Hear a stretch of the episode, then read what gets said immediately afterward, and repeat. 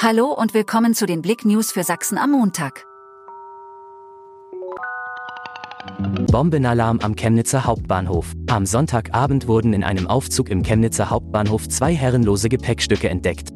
Da eine Gefährdung nicht auszuschließen war, wurden die Bahnsteige 1 bis 6 gesperrt.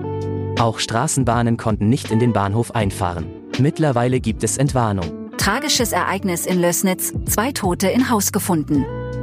Am Sonntag gegen 17.40 Uhr fand die Feuerwehr in der Straße. An der alten AWG in Lößnitz zwei leblose Personen in einem Haus auf. Auf Nachfrage von Blick.de konnte die Polizei bisher keine weiteren Angaben zum Geschehen machen, nur, dass es sich um keine Fremdeinwirkung handele. Leblose Person hinter Einkaufszentrum entdeckt. Am Sonntagnachmittag machte ein aufmerksamer Passant eine schockierende Entdeckung hinter dem Pirnaer Einkaufszentrum.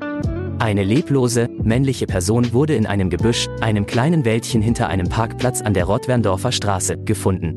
Der Passant wählte sofort den Notruf, was umgehend den Einsatz von Rettungsdienst und Polizei auslöste. Nach kompliziertem Transport, Chemnitzer Weihnachtsbaum hat sein Ziel erreicht. Am Samstag wurde der Chemnitzer Weihnachtsbaum in die Stadt transportiert. Gegen 16.15 Uhr hatte die Fichte aus dem Vogtland ihr Ziel auf dem Chemnitzer Neumarkt erreicht. Es war ein nicht ganz einfacher Transport. Blick.de hat das Geschehen in einem Live-Ticker für die Nachwelt festgehalten. Danke fürs Zuhören. Mehr Themen auf Blick.de